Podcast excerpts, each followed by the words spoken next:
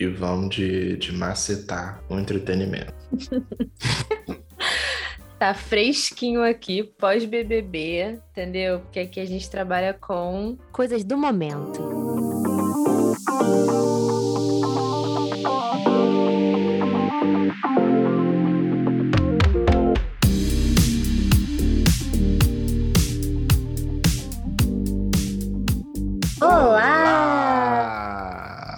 Bom com vocês? Vocês já sabem, mas eu sou Daniela Lima. Eu sou o Matheus Monteiro. E juntos somos o Cria Pop, o seu momento de entretenimento. Não é mesmo? Exatamente. E se você é um cria lover de carteirinha, obviamente você já segue a gente em todas as redes sociais que nós estamos com arroba podcast Cria Pop. E nós estamos em todos os lugares. Os lugares.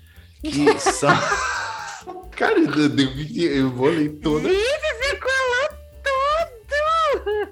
Tradução simultânea. E nós estamos em todos os lugares. Asterisco. Tanto nas principais plataformas de streaming quanto dentro da sua casa. É agora. Exatamente. Não olhe para trás. Não olhe para trás porque estamos Opa, lá. Tema errado, tema errado. Nós estamos disponíveis no Spotify, Apple Podcasts, Deezer, Amazon Music, Google Podcasts. Tá bom? Tá, ou você quer mais? Você quer opção arroba? Eu te dou. Entendeu? Então, escolhe o episódio, dá o play aí. E é isso. Sem mais delongas. Hoje a gente tá querendo falar, entendeu? Hoje eu quero botar a boca no trombone. Exatamente, a gente tá aqui, ó, pós-BBB, entendeu? A gente acabou de assistir BBB para vir gravar esse episódio aqui, icônico, falando sobre essa edição, com aquela pegada ali de estratégia, de storytelling, narrativa, porque não tem como falar de Big Brother e não falar sobre narrativa. Então é mais ou menos sobre isso que a gente vai falar hoje. Exatamente. Então, Daniela Lima, pergunta de literalmente milhões. O Big dos Big dos Big dos Big dos Big Na verdade, é o flop dos flops. Gente, essa edição realmente prometeu e não cumpriu, né? Nada. Tá realmente bem complicado, assim, porque o Big Brother é assim, acredito que o objetivo do Big Brother, assim como qualquer reality show, seja entreter, né? Então, assim, o que é um entretenimento? O entretenimento realmente é algo que faça com que você. É, eu acho que é algo que impacte você de uma forma que retenha sua atenção que até basicamente é um princípio da publicidade, né? Tipo, isso de reter a atenção. Você quer captar a atenção daquela pessoa e fazer com que ela tenha um momento ali de descontração. Né? Uhum. Então, seja o momento que ela quiser, depois do trabalho, ou antes de fazer algum, alguma atividade que ela considere tensa, ou simplesmente no momento em que ela esteja afim mesmo de ficar até mais relaxada do que ela tá, de se divertir. É isso que é o um entretenimento. E o problema, ao meu ver, dessa edição do Big Brother é que tá faltando coisas muito importantes, características de um reality show, desse modelo de, entre... de, entretenimento. Exatamente. E por falar em tempero, se você não ouviu o episódio Era Sal que Faltava, corre lá. Fecha parênteses. Mas realmente faltou tempero mesmo, faltou esse agito, porque acaba que, em relação à narrativa, quando a gente pensa numa criação de uma história, se você escreve, né, se você lê bastante, se você assistir filmes ou séries, provavelmente você vai concordar que é, acaba que cada história é diferente, mas as histórias têm ali um certo é, roteiro Formato. de tipos de personagem. Exatamente, formatos, né? E essa edição do Big Brother, assim, nessa, eu sinto que faltou um pouco esse padrão, né? Entre aspas, assim, que. Porque por mais que as histórias sejam diferentes, a, os tipos de, de história aí ao longo da, do mundo sejam diferentes, acaba que tem esse formato, assim, é, que tem um mocinho, um vilão, um protagonista, né? O coadjuvante, amigo do protagonista, aquele figurante ali, aquele personagem, às vezes, que tá ali é, não é muito importante para a história, mas faz parte ali. Às vezes tem algum momento engraçado e ponto. Enfim, e nessa edição eu sinto que não teve realmente alguém que foi, tipo, vilão da história. É, e eu acho que, assim, a gente pode considerar dois tipos de visão, né? É, quando a gente considera o Big Brother, por exemplo. Tem a visão interna e a visão externa. A visão interna é aquela que envolve os personagens em si e a visão externa que envolve o público aqui de fora, né? Quem assiste, os telespectadores. Então, assim, parando para pensar é, do ponto de vista externo, eu acredito, eu particularmente não, não achei que teve tipo um grande vilão da história, mas se fosse caracterizar naquela altura do jogo ali, onde aquela personagem estava realmente muito em alta, seria a Jade Picon, na questão que ela enfrentou uma pessoa que já estava ganhando uma grande aceitação aqui fora, e a gente vai falar mais sobre o Arthur Aguiar, mas assim, ela realmente estava tendo essa postura mais de vilã, porque a partir do momento em que você bate de frente com um personagem muito querido pela maioria das pessoas, você acaba se tornando um vilão, né? No caso, uma vilã. É, só que, parando para pensar no panorama lá de dentro, eu não acredito que eles se enxergavam como vilão, como protagonista, né? Seria um, um conflito entre grupos, né? Isso, com certeza. Então, a narrativa até muda de acordo com o ponto de vista. Assim, quem gostava muito da Jade viu o Arthur como vilão e vice-versa. Mas, no geral, essa edição. Nessa edição faltou um pouco assim dessas figuras marcantes. Eles até tiveram uma dinâmica lá em que eles tinham que apontar quem era o protagonista, o coadjuvante, antagonista, é, né, e figurante e tudo. Mas fazendo até essa análise de fora, é até difícil, até porque as coisas mudam muito rápido, né, amigo? Assim, no Big Brother, você começa, alguém começa muito adorado, no final, às vezes, pode ser que ela não esteja tão adorado mais, e é, é bem dinâmico mesmo. Uhum. Não, com certeza. E assim, como você apontou muito bem, nós não temos como falar dessa edição sem falar do Arthur Aguiar. Pois é, exatamente. Querendo ou não, ele sendo seu favorito ou não, ele é um nome muito falado. Sim. Então, a pergunta de milhões que eu faço para mim mesmo: Arthur Aguiar é um inimigo ou aliado do entretenimento? Eu digo com todas as letras que ele é um grande inimigo do entretenimento, porque ele simplesmente não entrega o entretenimento que, a meu ver, é de qualidade na minha opinião, se assim, o meu gosto pessoal mesmo, eu não enxergo isso como um entretenimento de qualidade. Ele simplesmente está ali para jogar e eu acredito que o, o, Big Brother pode ser muito mais do que um jogo. Ele pode ser um divertimento, tanto Sim. de quem está dentro quanto de quanto quem está fora, porque uhum. a gente simplesmente não quer olhar para pro, pro programa e ver uma pessoa jogando e, e, só. Não, a gente quer ser entretido, né? Tem muito a ver com o entretenimento que a Dani disse. Sim. Tem a questão de reter a atenção, mas também tem de você se distrair, sabe? Você termina num dia extremamente cansativo, você não quer ver um jogador, você quer dar umas risadas, você quer sentir empatia. Então, isso, isso já gera aquele, aquele questionamento. O carisma é importante ou não? Nossa, muitas discussões bem mind-blowing, assim, tô amando. Então, so, é, super concordo com o que você falou. Eu tava até pensando aqui quando você perguntou se ele era inimigo ou aliado do entretenimento. De cara, eu pensei que ele seria um aliado do entretenimento no sentido de que ele tá sendo muito falado, então repercute. Então, talvez sem ele, a, a, a edição ali ia dar uma flopada mais ainda, né? Tanto que ele foi mandado pro quarto secreto.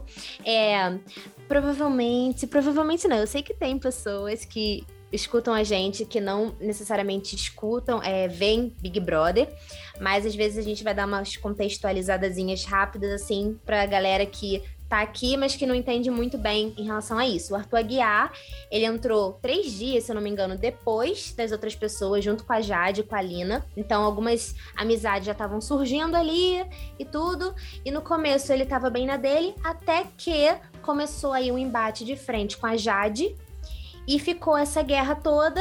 E ele sabe argumentar muito bem, então muitas pessoas lá de dentro esqueciam algumas coisas, ele se portava muito bem, conseguia falar muito bem. Só que, como o Matheus falou, é, pelo menos na minha opinião, é essa, que ele realmente não é uma, uma figura muito carismática. É, a gente acredita, né? Eu estava até conversando com o Matheus um dia que a gente acredita realmente que é, é, é essa questão do, da, da, vítima, do drama da vítima, que a gente vai falar um pouco mais sobre isso. É, que é isso que fez com que também ele tenha conquistado esse lugar, além dessa questão dele falar muito bem. Mas então é um panorama geral, assim, e ele está sendo cada vez mais gostado. Teve uma votação em que ele foi escolhido para ir para um quarto secreto onde ele podia controlar as coisas da casa. Então foi um presente do público aí. Ele foi o mais votado para isso. As pessoas achavam que era um paredão falso e não era e tal. Então ele ganhou esse esse presente. E a partir do momento em que ele estava nesse quarto, as pessoas não conversaram sobre jogo, sobre estratégia. Então ficou basicamente um BBB do amor que era o que o, o Thiago Bravanel sugeriu de fazer, né, no começo, e a maioria das pessoas pensou que não, por favor. Big Brother é treta, a gente não quer amor, não, pelo amor de Deus. É, eu, inclusive, assim, tipo, imagina o Big Brother em que ninguém faz nada. Não, isso não, não faz parte do formato do reality show. O formato ali do programa, do entretenimento, né? O reality, ele, ele manifesta, você sente várias emoções. Foi até o que você falou, né, amigo? Assim, de você quer rir, você não quer ficar só ouvindo sobre o jogo, você quer se identificar com as pessoas, sentir empatia, né? Torcer por alguém, mas tudo ali é equilibrado, não pode ser muito só de uma coisa. Então, assim, não pode ser só jogo, mas também não pode ser só a Disney, como as pessoas falavam na edição, se não me engano, o BBB 20, né? Que falava assim, ah, estão achando que tá na Disney, que tinha uma galera muito mais assim, uh, good vibes. Nessa também, a, a, os amigos ali, Pedro Scooby e tal, falavam também, ah, que tá na Disney. Não uhum. dá pra ser uhum. só isso também. Então, e quando o Arthur saiu da casa, ali pro quarto, nos dias que ele ficou dando quarto, ficou muito chato ali. Os diálogos ficaram muito chatos, porque mal ou bem ele movimenta. Ele fala sobre o jogo, ele arquiteta, ele arquiteta muito. Porém, ao mesmo tempo, é, eu acho que ele se torna um inimigo quando é por conta dessa, desse favoritismo muito grande, o jogo meio que já tá perdido, porque assim, na verdade o jogo já tá ganho. Entende? Muito, muito, muito provavelmente ele vai ganhar o programa. Então, assim, a história, nesse sentido, assim, é como se a gente tivesse um grande spoiler do programa. Do tipo, ah, a gente já sabe quem vai ganhar. Hoje foi, foi configurado o top 7, né? No momento que a gente tá gravando aqui o episódio, já foi configurado o top 7 da edição, que a Natália foi eliminada. Mas, assim, é, desde antes a gente já tem essa, essa consciência de que provavelmente ele vai ganhar. O que já perde grande parte da graça do reality show, que é você torcer, você votar, ficar acirrado, algumas pessoas gostarem de alguém, outras pessoas gostarem de outro participante, né? Então esse formato do entretenimento eu acho que realmente é acaba sendo prejudicado por conta desse favoritismo exacerbado, tá me enrolei aqui, da galera, sim, em relação ao Arthur. Então, nesse sentido, ele se torna um inimigo, sim porque acaba que o jogo fica muito óbvio, né? Uhum, uhum, com certeza, com certeza. Eu acho que, que, assim, por exemplo, o carisma ele pode fazer que a pessoa evolua no jogo também. Um grande exemplo Sim. disso é o próprio Gil, né? Porque o Nossa, Gil, assim, desde que ele botou o pé no Big Brother passado, ele é um fenômeno, sabe? Sim. E ele só não foi até a final justamente porque a torcida da Juliette se, e, e da Camila se juntou para eliminá-lo, sabe? Porque se não tivesse acontecido com os deslizes, seria o top 3. Ele, Camila e Juliette, sabe? E ele teria sim. sim. chances de ganhar. Nossa, sim. Nossa, com certeza. Acabou que na história desse último Big Brother ficou a Juliette como protagonista, o Gil seria o coadjuvante, no sentido, assim, em relação a Juliette, porque realmente é, a quantidade de pessoas que votaram a favor dela, que torceram né, a favor dela, foi uma coisa assim bizarra, né? Foi um número muito grande.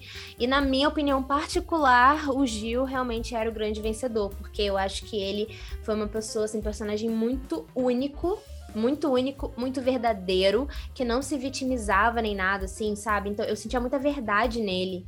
É, eu gostava de outras pessoas ali também. Eu gostava muito da Camila De Lucas. Eu já conhecia ela do YouTube, né? Assim, antes do, de jantar no Big Brother. Mas o Gil realmente era muito a minha torcida. fiquei muito chateada quando ele saiu, assim, no quarto hum, lugar. Nossa. Hum. Não, com certeza. E, e assim, eu acho que a, a, questão do, do carisma que falta no Arthur é simplesmente uma expressividade. Beleza, Sim. você ser tímido é ok, eu também sou tímido, mas falta eu não sei, eu acho que falta um, um, um tempero mesmo, uma pimenta, um sal, uma, um cominho ali, um curry, sabe? Então, tipo, sabe, pra, pra deixar, ok, ele é gostoso, sim, você sabe que ele é. Ele, ele, ele, consegue pensar nas coisas do jogo. Ele consegue, mas não tem mais do que isso. É. Ele não pode entregar mais do que isso. Sabe? A gente, como espectador, pode cobrar esse tipo de coisa. A gente pode esperar então... esse tipo de então coisa porque é possível. A gente viu que é possível. Sim, exatamente. Não, e até entra muito num dilema, porque isso que você falou do Arthur, até do carisma, né? Que eu super concordo que o carisma é uma peça muito importante para um personagem de reality, né? Do mundo do, do entretenimento no geral. É mas é um dilema por quê? Por que, que ele está sendo tão gostado se ele não tem, por exemplo, tanto do carisma? E para quem acha que ele é carismático, por exemplo, então vamos falar que ele tem menos carisma do que outras pessoas na casa né? Porque acaba que é, é, assim, é uma questão muito subjetiva, mas a gente precisa concordar que há pessoas muito mais carismáticas na casa, né? Uhum. Então, assim, se a gente for falar de carisma, a gente tem que falar do Pedro Scooby. A gente tem que falar da Linda Quebrada. A gente tem que falar da Linda Quebrada, entende? Então, assim, são personagens carismáticos, mas que não tiveram essa, essa repercussão tão grande assim do Arthur. Eu até Sim. dei um pequeno spoiler antes, né? Eu até falei da questão da vítima, e aí acho até legal a gente falar um pouco sobre isso agora. Uhum. É pra falar? É pra falar? é pra você falar. você jogou pra mim assim do nada? Tudo bem, tudo bem, a gente pode falar. A questão da vítima, eu enxergo muito no Arthur isso, porque é, é um, uma tática que a gente vê se repetindo com bastante frequência. Exatamente. Vamos dizer, aquele Kaysar do, do Big Brother 18, não é isso? Ele 18, tinha muito isso. desse discurso, ele conquistou bastante gente com esse mesmo discurso de vitimismo. A gente viu isso acontecendo também no ano passado. Teve a, a, uma, vi, várias vítimas, no caso da Carol Conká, mas as vítimas existiram, mas tem algo que às vezes a pessoa ela trabalha bastante naquele conceito, por mais Isso. que tenha acontecido, exemplo, a Juliette, por mais que ela tenha sido perseguida assim, ela foi, não tenho sombra de dúvida disso, mas ela meio que vai trabalhando o personagem dela naquilo, apesar dela ter verdade e tudo, mas tem toda essa questão do papel da vítima. O Arthur eu vejo que ele faz, repete essa mesma forma super batida. Que é simplesmente se, se, colocar como uma pessoa que recebe todo hate, recebe todas as punições, todo mundo tá falando mal o tempo todo, e, e é sempre o centro das atenções negativas. Ah, o Arthur fez isso, o Arthur fez aquilo, fez aquilo com o outro e tudo mais. E aí fica de, de fofoca, tudo, tudo sobre ele. E, e, não é assim, não é sobre isso, sabe? Ele não é, não é uma pessoa tão magnética a esse ponto sabe? Sim. Então, eu acredito que muito do discurso dele vitimista é embasado em uma fórmula que dá certo. A gente vê que dá certo. Dá certo. Quando dá o certo. telespectador brasileiro, vamos dizer assim, resolve adotar um personagem por, por se sentir por ele se sentir ameaçado lá dentro da casa, ou ele ser vítima de alguma coisa, ou ele ser o diferente na, no, no lugar, ele vai normalmente assim para as finais, sabe? Ele segue em frente, né? Do tipo, o primeiro eliminado. Não. Ele vai ter uma trajetória assim, porque as pessoas vão tentar protegê-lo ao máximo possível, né? Aquela questão de, de, de, proteção de mãe, sabe? Uma coisa mais maternal, porque quer abraçar aquilo. Sim, exatamente. E é chato falar disso, porque, tipo, Sim. por que, que você precisa fa fazer esse papel? Ok, você jogar safe. Mas e se você ser um, um jogador extremamente incrível, você jogar na fórmula que todo mundo já faz? Uhum. Não, exatamente. E, e, é engraçado que, cara, é muito isso. Funciona. Essa fórmula funciona. As pessoas se apegam sim. É, e é isso, né? Eu acho que é, é impressionante que a Juliette e o Arthur não têm as mesmas personalidades né? Não tem essa, é, as mesmas personalidades, até essa questão de carisma, né? Se a gente for comparar a Juliette, realmente tinha carisma, ela tinha uns momentos bem engraçados, assim, divertidos. O Arthur realmente não, não é caracterizado por ser um personagem engraçado, carismático. Ele é, assim, pô, inteligente, bem articulado. A gente lembra dele assim, né? No geral, não em relação a carisma. Só que mesmo assim, os dois tiveram essa adoração bizarra. A Juliette teve mais, né? Ela teve uma, muito, uma quantidade muito grande de seguidores, assim, de uma forma surreal. É, só que tem uma semelhança nesse sentido. De tipo assim, tem um fanatismo. É isso, a Juliette a gente já sabia que ela ia ganhar. E tipo, o Arthur a gente já sabe que ele vai ganhar. Se ele não ganhar, vai ser uma surpresa muito grande para todo mundo, acredito eu. E aí isso se torna chato, assim, realmente essa narrativa é chata. É, então, assim, foi o que eu falei, eu não torcia pela, pela Juliette no programa, não torcia. E assim, é muito ruim as pessoas julgarem você também porque você não tá indo como todo mundo pensa. Tipo assim, nossa, você não torce, não torceu pela Juliette. Gente, não, eu tenho uma opinião própria. Tipo assim, isso é uma dinâmica que eu realmente não consigo entender muito bem. Do tipo assim, o Big Brother tem vários personagens ali dentro. Com várias características diferentes. Como é que um só, uma só, consegue ter quase, não 100%, né? Mas tipo, uma grande quantidade de aceitação. Entende? É tipo assim, sendo que é efeito manada, só pode ser isso. Só pode ser isso. Porque não faz sentido, né? Cê, voltando um pouco para essa edição da Juliette. Tinha a Camila, tinha o Gil, tinha vários outros personagens ali. Tinha alguns que realmente eram generalizados da problema, né? Por exemplo, realmente a postura da Carol com K foi complicada. Mesmo assim, tinha gente que gostava dela porque unanimidade é praticamente impossível. E ela, é, é, apesar de, de ter feito muita merda, porque ela fez, ela admite hoje em dia, e todo mundo sabe sim. disso, ela era um personagem carismático, sim. Tanto porque surgiram vários memes com ela. Ela é, comendo, ela, ela falando mamacita, a língua de chicote, sabe? É. Ela tem carisma. É, sim, sim, ela tem. Ela tem. E isso faz com que seja um personagem com uma característica forte, né? Isso é, é marcante ali por alguma característica, que no caso dela era o carisma de qualquer forma, podia falar o que fosse, mas ela tinha umas tiradas assim, umas frases assim, realmente engraçadas. A postura dela no programa no geral foi ruim. Eu me sentia muito mal de ver como ela tratava ali o Lucas penteado ali, mas realmente nesse sentido de meme e tal, ela realmente foi bem marcante. Então, é, é, isso, sabe? Por exemplo, se você não torce nessa edição pelo Arthur, você tá, nossa, você não sabe o que você faz? Como assim, sabe? Então, tem muitos personagens ali.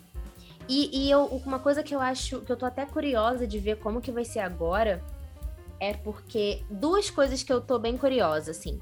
Primeiro que hoje, com a saída da Natália, a Jessie ficou sendo a única mulher dentro da casa a única mulher dentro da casa. E assim, eu tava assistindo o programa e eu vi os meninos lá falando: olha, agora tem vários homens aqui para servir para servirem você e tal. A gente tá contigo, tamo juntos. Sendo que assim, cara, não tá, porque vão votar nela pra ela ir pro paredão. Já começa daí. Não vamos votar entre si. Então é muito fácil, ó, tamo junto, mas assim, vou botar você no paredão. Enfim. Só que o que eu achei interessante. só que o que eu achei interessante é que ela tá, por exemplo, ela não é uma personagem que eu tava assim, não é, não é minha favorita, não era minha favorita, assim. Mas hoje vendo, eu até por um momento pensei assim, caramba, eu queria ela no top 3. Porque justamente por essa narrativa da vítima, de eu ver, de eu vê-la numa situação em que ela perdeu as duas principais aliadas dela. Ela sentiu mesmo, ela, ela chorou de forma muito sincera com as duas, ela perdeu as duas em sequência, tipo a Lina e a Natália, sabe? E, só que assim, os meninos estavam ali, né? Os caras estavam aí falando com ela. Ela, não, gente, tudo bem, pode comemorar, eu vou ficar bem. É só porque, pô, saíram duas, mas vai lá, pula na piscina. E eu não sentia que ela tava ali querendo plateia. Os meninos é que estavam fazendo a cena virar uma plateia. Entendeu? Mas por ela, ela só queria ficar ali, tipo, não, eu tô, eu tô chateada, eu sei que vai passar, mas eu tô chateada. E aí eu fiquei pensando, caramba, tadinha, né? Tipo assim, tá na cara que ela vai pro paredão de novo. Seria muito legal se ela não fosse. Então eu acho que é uma outra forma também dessa narrativa da vítima, que funciona. Então, por exemplo, eu realmente tô com, aí, com, uma, com uma empatia em relação a ela, mas ao mesmo tempo não é ela que está querendo se vitimizar, entende? Então, realmente, quando a pessoa quer se vitimizar, aí é um saco. Porque tá forçado, né? Uhum. Então uhum. a pessoa fica batendo nessa tecla. É o que você falou, é o conceito que ela escolheu para a trajetória dela, né? Para a pessoa. A pessoa escolheu esse conceito de, caramba, então eu vou pagar de vítima para o público ter pena de mim. E aí é um saco. Não, e assim, isso tudo tá realmente muito atrelado a um conceito que a gente está bem familiarizado, né? Que é a publicidade. A publicidade, Sim. as redes sociais, o marketing digital e o sucesso ou o fracasso de um programa ou de uns personagens estão muito ligados a esse fator. Então, se a gente, a gente pode dizer que sim, o, o Big Brother ele, ele alimenta as redes sociais, mas o, o, contrário também acontece. E a Globo percebeu tanto isso que, que tem quadro agora contínuo, né, sobre isso no próprio programa, né, sobre ah, o que está acontecendo nas redes, né, qual o nome mesmo, amiga? Uhum. É, o Brasil tá vendo. O Brasil tá vendo, exatamente. Então, tipo, o Big Brother, ele, ele se tornou, antes, eu, pelo menos eu, perce, eu imaginava, né, pelo que avaliava, era algo muito espontâneo.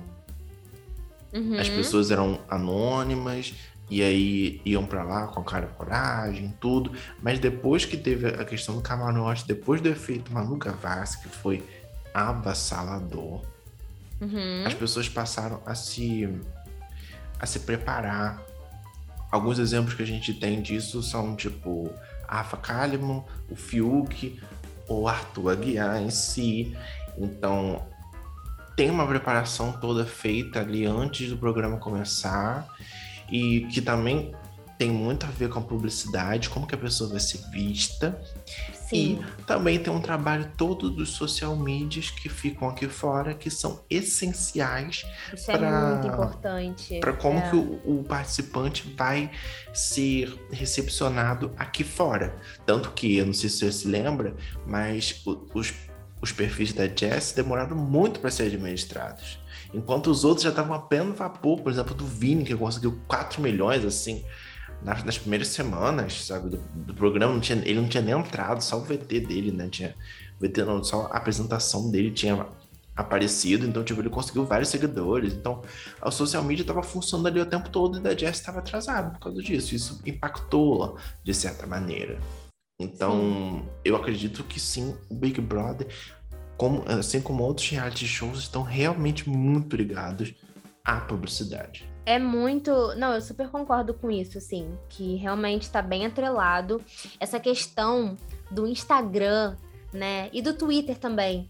Da rede social no geral é muito importante, porque realmente a, é, a narrativa do, do Big Brother, no caso, né, já que a gente está falando dele, é isso, é feito lá dentro, só que também é construído aqui fora. É um programa que tem interação, porque as pessoas precisam votar. E para a pessoa votar, a pessoa precisa é, entender, se identificar. Só que às vezes não necessariamente só o que ela tá vendo no programa é o que ela vai realmente é o que vai ser suficiente. Né? Porque a gente entende que quando alguém entra num reality, a pessoa pode não ser completamente ela, né? às vezes não teve uma oportunidade de se mostrar. Então é por isso que esses vídeos de anúncio dos participantes são tão importantes também, porque acaba que você já cria uma expectativa, né? É, na pessoa que vai entrar ali e tal, e aliado à comunicação das redes, às vezes isso depende muito da comunicação que o perfil ali vai, vai escolher. Mas eu já vi assim é, vídeos antigos da pessoa em outras situações, sabe? Então, assim, você já vai sentindo que você conhece aquela pessoa. Então, assim, se tem personagem lá dentro e tá chegando o carnaval, e aí é, os ADMs ali, os administradores do perfil, decidem postar um vídeo dessa pessoa, tipo assim, sambando horrores, assim, numa festa carnavalesca. Você vê aquilo e você pensa, caramba, essa pessoa é animada mesmo, gosta de carnaval.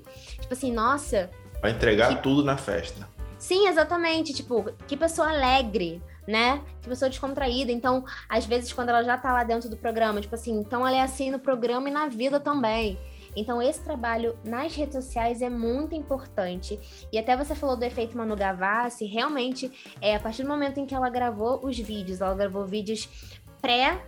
É, nem clausuramento, não, gente. Confinamento. Confinamento. Meu Deus, que horror. Pré-confinamento né? É, pensando em possibilidades. Então, se ela fosse o anjo, né? Então, assim, gravou um vídeo falando sobre isso. E aí, hoje em dia, várias pessoas camarote fazem isso. Então, já ficou batido ali, mas é o que você falou, a pessoa pensa numa estratégia antes de entrar, né? E eu até ouvi, não sei se é verdade, não estou afirmando, mas eu até ouvi, alguém me falou que Parece que, tipo, o Arthur fez, teve uma assessoria de, de eloquência antes da casa. Eu não sei se teve isso ou não, se é uma característica dele ser assim bem articulado ou não. Mas se realmente ele teve uma, uma assistência em relação a isso, você vê como que realmente tem uma preparação para entrar, né? Que vai além das próprias redes, até a forma que a pessoa se porta, né? Não sei se realmente teve isso, mas se teve, ainda tem essa questão para a gente ver como que as pessoas realmente têm esse potencial de se preparar. Às vezes, as pessoas que estão assistindo essa edição podem até pensar nisso, né, que eu tô falando, do tipo, não, eu quero, eu vou me inscrever, então se eu entrar, eu quero ser que nem o Arthur era na hora de argumentar.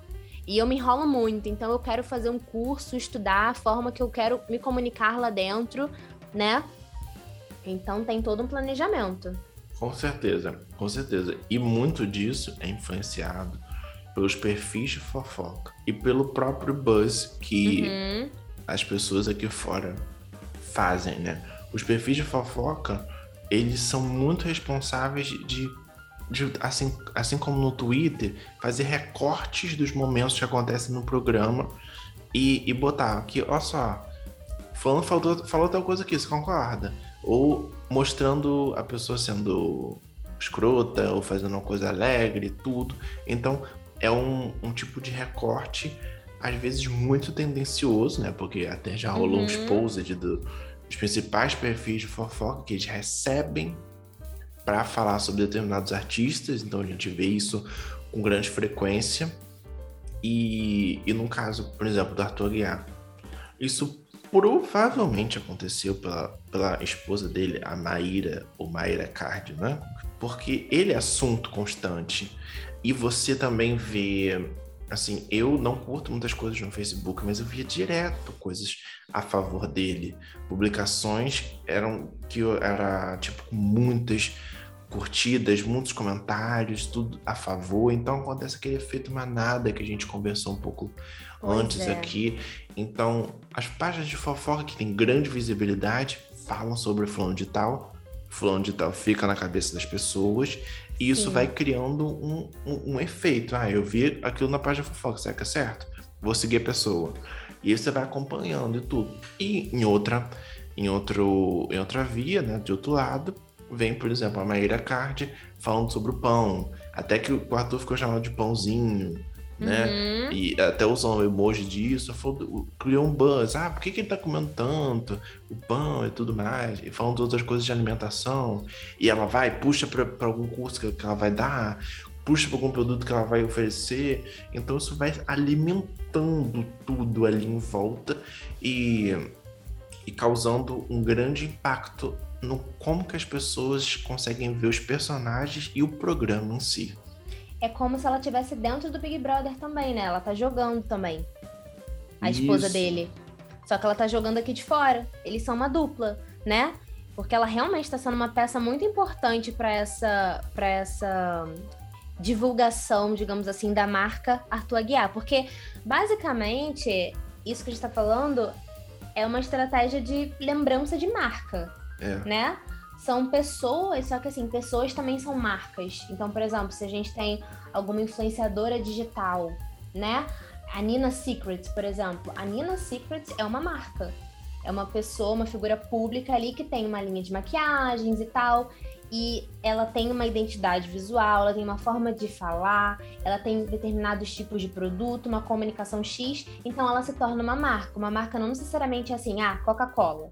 Entende? Uma pessoa também pode ser. Então, assim, todas as pessoas ali no Big Brother são marcas. E a marca Arthur Aguiar realmente conseguiu um alcance muito grande por conta dessa estratégia completa. De, é, eu diria até uma estratégia transmídia, né? Que é quando você consegue aliar várias mídias é, que se comunicam entre si. Então, assim, ele tem a comunicação dele dentro do programa, ele tem a comunicação nas redes sociais, tem a comunicação por parte da esposa dele, e aí, consequentemente, também tem aí, é, falando de comunicação digital, por exemplo, das, é, dos perfis de fofoca, quando acontece algo. Tem o próprio boca a boca entre as pessoas que estão discutindo sobre o personagem Arthur Aguiar. Então, essa construção inteira dá maior visibilidade à marca dele, né? Então, é uma estratégia bem bem bolada no geral, assim, para ter essa, esse, esse alcance todo. Na, na época da Juliette, por exemplo, o perfil dela era muito bom, né? Hum, Então, ajudou muito. muito. Muito inteligentes. Sim, então assim, ela tinha uma identidade visual, tanto que até falaram que o perfil do Vini estava copiando a estética do perfil da Juliette, né? Então assim, ou seja, ficou nítido o perfil da Juliette, assim, ficou na lembrança a identidade visual dela, né? Hum, uhum. E às vezes, ia te falar, às vezes alguns personagens são tão marcantes que as pessoas, o público aqui de fora, tenta encaixar características dessa galera nas outras, né? Que foi o caso da Eslovênia. Ela tinha características físicas semelhantes a Juliette e também pelas duas serem nordestinas, é, tinham gírias parecidas e as pessoas acharam que ela seria uma nova Juliette, assim como o Vini seria um novo Gil, sendo que são pessoas diferentes. Então isso é ruim até pra pessoa ali, porque gera uma expectativa muito grande, que às vezes a pessoa não vai cumprir.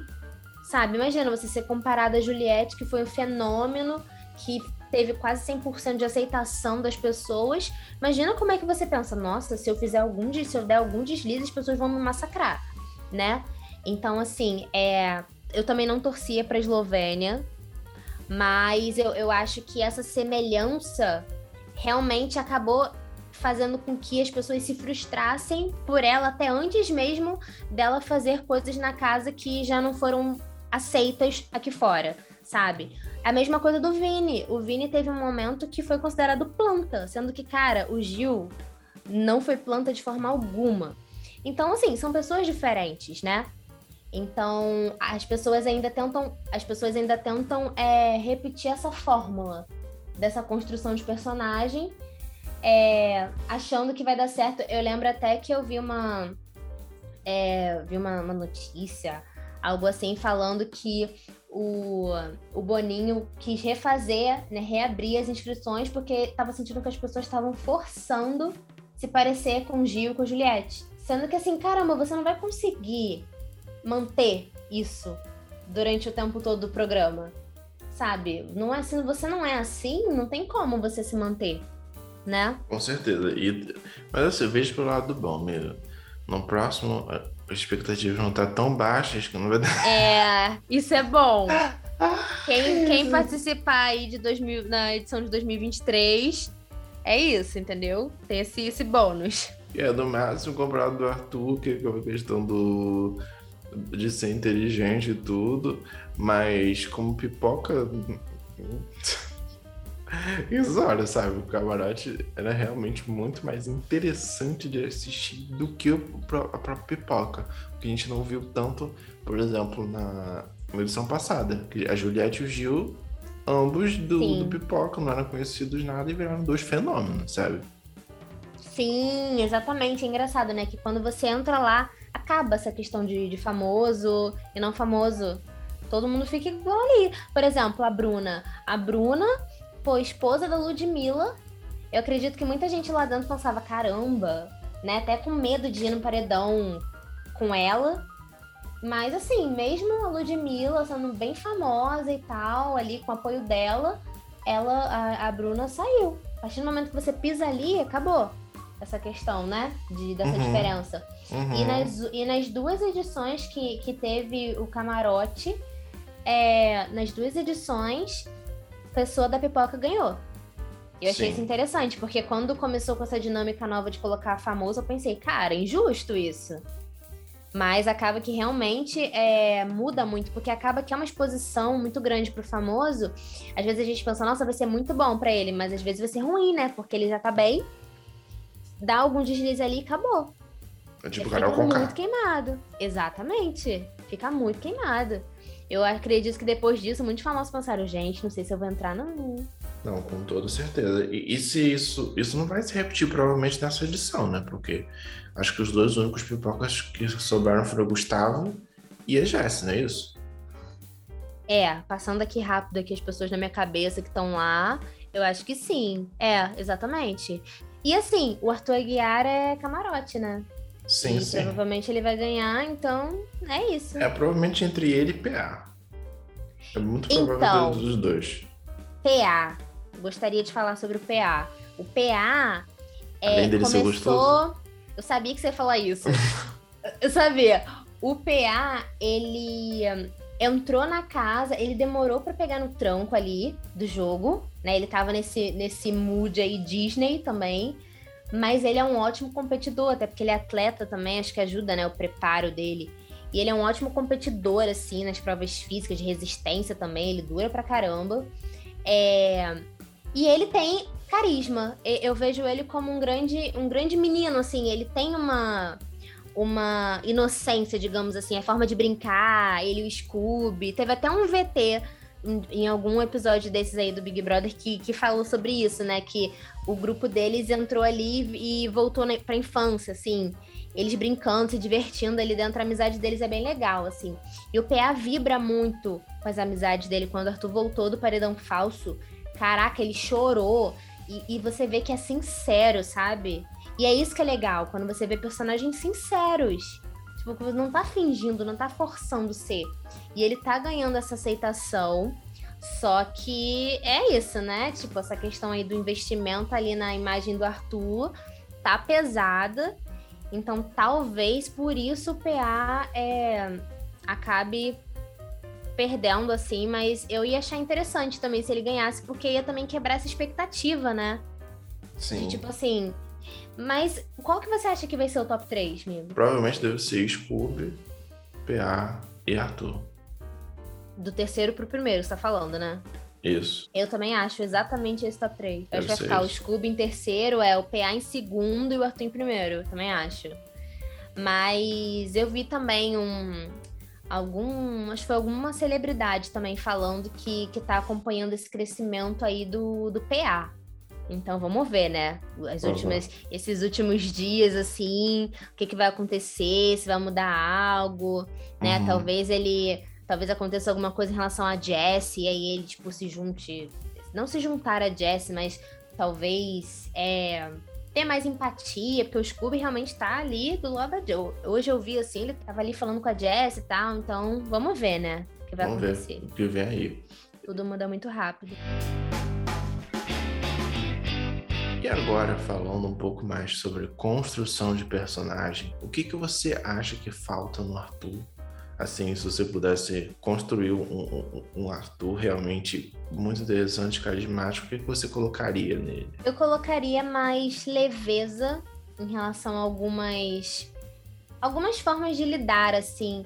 Eu colocaria mais esse espírito moleque que o PA tem, que o Scooby tem, porque eu acho que tudo é equilíbrio. Por exemplo, um personagem que eu sinto que é focado em jogo, que é bem inteligente também estrategicamente falando, e que tem carisma é o Gustavo, na minha opinião. Eu gosto bastante dele, assim, ele entrou depois, né, pelo, pelo, entre aspas, Casa de Vidro, que não foi, né, eles ficaram ali na academia, ele e a Larissa, mas eu acho ele um personagem extremamente importante e que já fez a história dele ali no programa. Ele tem essa, essa, essas ironias, ele tem os momentos palhaçados ali, faz umas risadinhas, umas, risadinhas engraçadas, fala quando tem que falar, e ele também joga. Então eu acho que faltou um pouco nisso em relação ao Arthur, sabe? Às vezes eu sinto que o Arthur é muito sério. Muito sério. Eu, eu pensando muito em construção de personagem, eu lembro muito tanto da questão do vitimismo, protagonismo, eu lembro muito de uma personagem chamada Katniss Everdeen. E, e ela tem muita coisa a ver com, com toda essa questão do, do reality, né? Pra quem não sabe, ela é de Jogos Vorazes. E Jogos Vorazes é um, um- uma espécie de reality show, né? Só que tem mortes e tudo, então complicado. Mas a Katniss, ela é um, vamos dizer que é um diamante bruto e ela é transformada aos poucos, ela vai ter uma jornada toda do herói dela, até o ponto que ela tem apoio de outras pessoas, com os personagens, por exemplo, Pita e tudo, e ela acaba se transformando em um símbolo e ela acaba ganhando muita muita popularidade justamente por ela ser quem ela é Uhum. apesar de al- algum tratamento que ela recebe, né? Tanto de conselhos, ah, você tem que fazer isso, tem que fazer aquilo, fazer aquilo outro, ela bota muito do coração dela. E eu acho que isso é um fator em comum com a Juliette, que botava muito do coração dela, pelo menos eu imaginava isso. Apesar dela sofrer algumas coisas, ela botava o coração dela e ela tinha alguns momentos de jogada, assim, de ser jogadora. E que isso falta no Arthur. Para ele ser um, um jogador uhum. interessante, realmente falta esse, acho que esse coração. Ele não se vitimizar tanto, encarar a realidade e jogar mesmo. Eu sou um jogador e ponto, e eu vou fazer isso aqui e, e, e acabou. Mas ele também tem esses momentos de descontração. Então, o que, que vai ser realmente do, do jogo do Arthur daqui em diante? Porque ele não vai ter um grande vilão, ou não vai ter um antagonista, ele só tá entre amigos. Então, o que, que vai acontecer? Ele vai ser acho... vitimizado pelos próprios amigos? Eu acho que a partir de agora. Ah, mas isso já aconteceu, assim, de dele se sentir excluído pelos amigos. Ele até foi na, no quarto secreto, ele ficou chateado com o Scooby, ficou chateado com o DG. Então, assim, se tiver também alguma coisa, pode ser que role um estresse. Mas o estresse entre os meninos não dura muito, porque a maioria dali é muito de boa. Então, assim, eu acho que basicamente a partir de hoje o Big Brother acabou. Assim, ao meu ver, essa edição acabou, no sentido de que as características principais de um reality show já finalizaram. Porque, por exemplo, a Natália era explosiva, falava alto quando tava mal. Ela até teve um estresse com Eli nesse final, porque ela, porque ela deu um monstro para ele. Ele ficou muito revoltado, meu Deus. E aí hoje ela saiu. Então tá a Jess. Então provavelmente os meninos vão colocar a Jess no paredão. Aí vai a Jess no paredão, talvez com Eli e mais algum dos meninos, que provavelmente não vai sair. Enfim, eu, eu gostaria de ver um paredão Eli, Jesse e DG. Porque dos meninos eu sinto que o DG é o que é o menos favorito pelo, pelo público, sabe? Porque o Arthur é esse, é o favorito. O PA é o segundo favorito. O Scooby também, muita gente, é, né, acha que ele é um cara de coração bom, assim, tudo. Então ele tem muita essa imagem, assim, né? É, é a, o adjetivo que fica na cabeça das pessoas, pelo que eu vejo, assim. O Gustavo é conhecido por botar fogo no parquinho. Então, sabe, as pessoas. Eu acho que as pessoas até queriam tirar ele quando ele teve um enfrentamento com o Arthur. Mas acho que agora as pessoas também não tirariam ele assim. É, e aí o DG meio que fica ali, sabe? Então, eu gostaria de ver um paredão desse, mas eu acho que no geral vai ficar assim, todo mundo tudo ok. A galera ali do outro lado, que não são os meninos, vão ficar ali e depois eles vão ter que se votar. Aí pode ser que talvez dê uma reacendida aí no fogo, né? Que só vai sobrar eles. E aí é isso. Vão ter que se votar até sobrar três, né? Uhum, uhum, Eu acho que vai ser basicamente isso. E qual que é o seu veredito em relação ao discurso de vitimismo, amigo? Para bater o martelo. Eu acredito que o vitimismo não é um bom caminho no ponto de vista do entretenimento. E isso eu acredito também que já está sendo mostrado, né? Porque o número total de, de votos, esse de hoje do paredão, né? Terça teve 30 e poucos, outro teve 80. Então acredito que essa narrativa, tanto de ser vítima, quanto de só jogar e tudo, não ter um carisma tão bom, não está agradando o principal público, porque é aquela história. Se você, se você tem dois candidatos para ganhar numa turma, a turma tem 10 pessoas, 9 vão votar, e um, aquilo ali, tipo, 90%, sabe? Aham, uhum, isso. Mas se, por exemplo, três pessoas na sala, duas votam, elas vão, elas vão é, decidir tudo, sabe? As outras não é. decidiram pelo menos o que eu vejo nas redes sociais, conversando com as pessoas, é que tá tendo um grande abandono, tanto as pessoas interessadas pelo programa, quanto para assistir em si, interessadas no ponto de vista de debater, ter muito favoritismo por diversos personagens, quanto por realmente parar e assistir o que tá, o que tá acontecendo. Pois é. E, e isso mostra que, tipo, grande parte das pessoas que estão assistindo são fãs do Arthur. Então, as porcentagens para ele e para as pessoas contra ele vão ser sempre altas, porque são aquelas poucas pessoas que continuam assistindo, então elas vão representar a maioria. E não é do tipo, ah, no paredão Arthur e Jade, vamos dizer assim, 200 milhões de brasileiros. Todos eles votaram. E, e, e, o Arthur ficou. Então, tipo, ele é muito mais favorito. Não, é tipo, um grupinho votou. Então é eles que vão decidir, sabe? E eu acho que não é bem por aí. Nossa, e a Jade, eu fiquei impressionada que a Jade tinha muito mais seguidor que o Arthur. E mesmo uhum. assim ela saiu. É uma conta que não fecha muito, né? Uhum, uhum. É a coisa do e, engajamento. E, né? sim, exatamente. E assim, eu acho também, é, sobre isso que você falou, assim, também, eu vi uma conversa, acho que era a Jessie, a Lina. É, a Jessie botou o Arthur no paredão, que acabou que foi falso, mas ela colocou ele no paredão porque ela não queria acreditar que ele era tão forte assim elas não eram, né? Então ela queria sentir que elas tinham uma chance de ganhar. E quando ele voltou do paredão falso, elas viram que era falso, elas foram muito frustradas, porque elas pensaram: caramba, gente, será que a gente realmente não tem chance? E aí, se eu não me engano, foi a Jessie que falou algo do tipo. Cara, mas você já tá escolhido. Algo assim, né? Não foi exatamente isso, mas foi basicamente que assim, você já tá escolhido, quem vai ganhar, o que, que a gente tá fazendo aqui ainda? Agora é só esperar.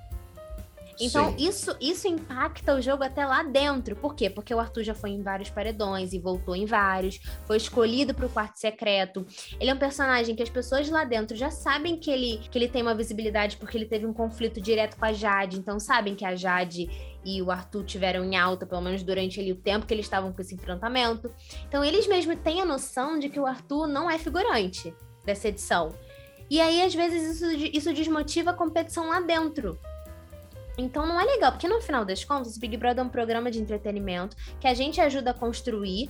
E é isso, assim. Então, cara, às vezes tem uma. Por exemplo, eu achava que o, o Gustavo tinha que ir pro quarto secreto. Eu acredito que talvez não tivesse algo tão assim, uau, porque essa edição realmente é mais. Tá, essa parte assim no final, então, tá bem mais assim, light, digamos assim. Mas eu acho que talvez ele fosse movimentar mais ainda, porque o Arthur ia ficar dentro da casa, ia mexer ali sobre jogo talvez os grupos se reunissem, o Gustavo ia tacar fogo no, no, no parquinho mesmo, mexendo lá no, nos comandos, lá deixando a galera na xepa e tal. O Arthur até que fez isso, só que o Arthur é muito inteligente, né? Então teve uma hora que ele até falou assim: Ah, não sei nem como eu posso agradecer vocês que votaram em mim. Quer dizer, sei, né? Jogando isso aqui.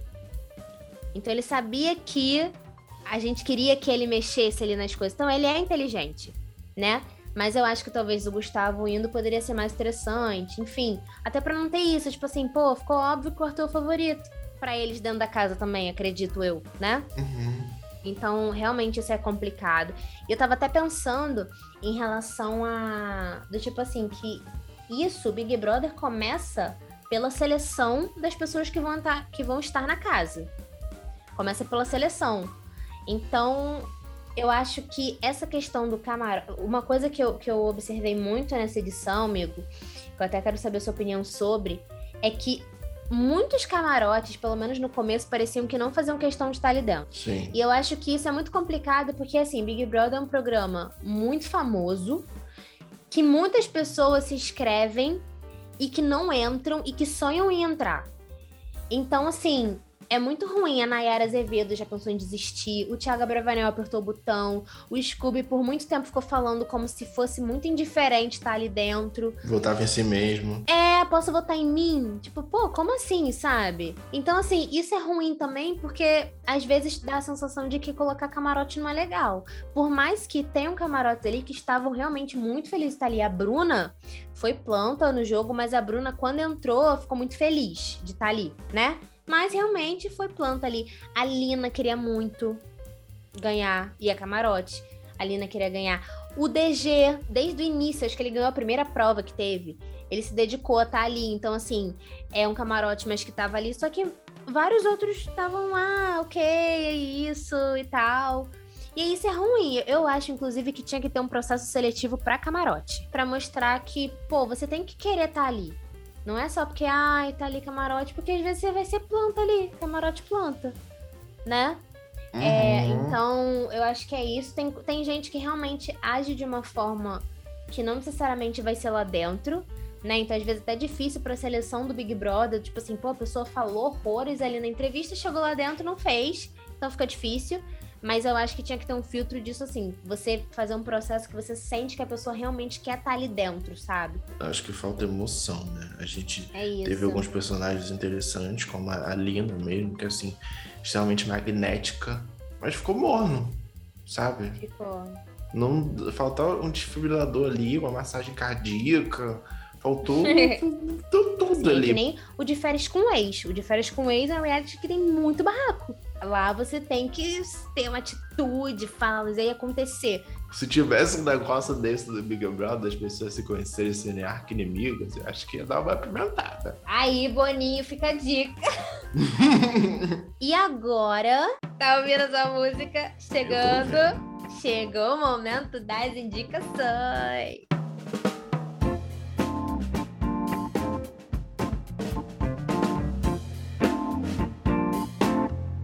Tá falando de reality show só por causa disso, tá? Só porque a gente tá falando de reality show, eu vou indicar um da Netflix chamado Love Never Lies. Love Never Lies. Oh my god. O meu, o meu Netflix tá em inglês. Entendeu? Não botei, já tava. Mas enfim, em inglês é Love Never Lies, entendeu? Amor nunca mente.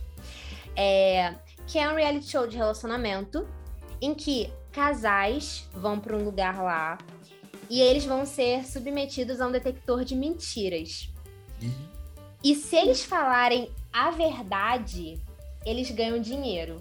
Se eles mentirem, eles perdem. Então, assim, é muito interessante porque são relacionamentos que já vinham de fora e as perguntas são muito pesadas. Tipo assim, você já traiu fulano? Se você falar não, você perde dinheiro. E, assim, vai estar exposto ali. Tipo assim, falou que não mentiu você mentiu, tipo, vai dar pé, mentiu, e você perde dinheiro. Então a pessoa de qualquer forma vai saber a verdade. Então é bem polêmico, assim, e tal, entendeu? Bem legal para quem gosta de reality, super recomendo. Eu vou indicar um filme que eu assisti nesse último final de semana com meu date. Hum. Tentei assistir entre beijos. Brincadeira. Batman é realmente uma, uma proposta bem diferente do que eu esperava, porque ele apresenta assim um lado sombrio que o personagem obviamente tem. Mas o filme, né, com o Robert, o Robertinho, que eu não peguei nenhum spoiler, felizmente, tirando a parte dele sem camisa, que eu amei. É um filme sombrio que entrega um entretenimento bem do tipo, ah, eu vou aqui pensar, vou ver esses crimes, vou tentar desvendar o caso com ele e tentar entender também alguns relacionamentos com os personagens. Obviamente, tem alguns pontos assim que eu criticaria, né? Porque Virginiano tem que criticar. Então, eu recomendo, apesar de, dos possíveis erros, porque é bom questão de nostalgia e de você tentar sair um pouco da sua zona de conforto. Às vezes você assiste muito Marvel, tem aquele, todo aquele alívio cômico e tudo, e dar uma equilibrada nisso é interessante sempre. Eu não sou muito fã de, de filme de super-herói, mas eu fiquei curiosa para assistir esse, pelo que você falou e tal. Parece ter uma pegada diferente, né? Então, galera, estamos é chegando isso. no fim de mais um maravilhoso episódio do podcast. Eu sou Daniela Lima. Me siga nas redes sociais, Dani Lima, underline 97. Siga o podcast também, arroba podcast Cria Pop. Daria, não me cancele, por favor. Fãs da Torguear, eu acho ele gostoso, tá bom? E me sigam nas redes sociais, Matheus A. Monteiro, Matheus com TH e me dê um biscoito que eu preciso. Pode me dar pão também que eu aceito. Eu também faço pão. Ele faz Então, é, tá tudo em casa, tá bom? É isso. Não me cancelem. É isso, galera. Não cancele a gente, somos legais. E é isso. Nossas opiniões, cada um tem a sua. E é isso, tá bom? Até o próximo episódio. Beijo. tchau, tchau. tchau, tchau. tchau.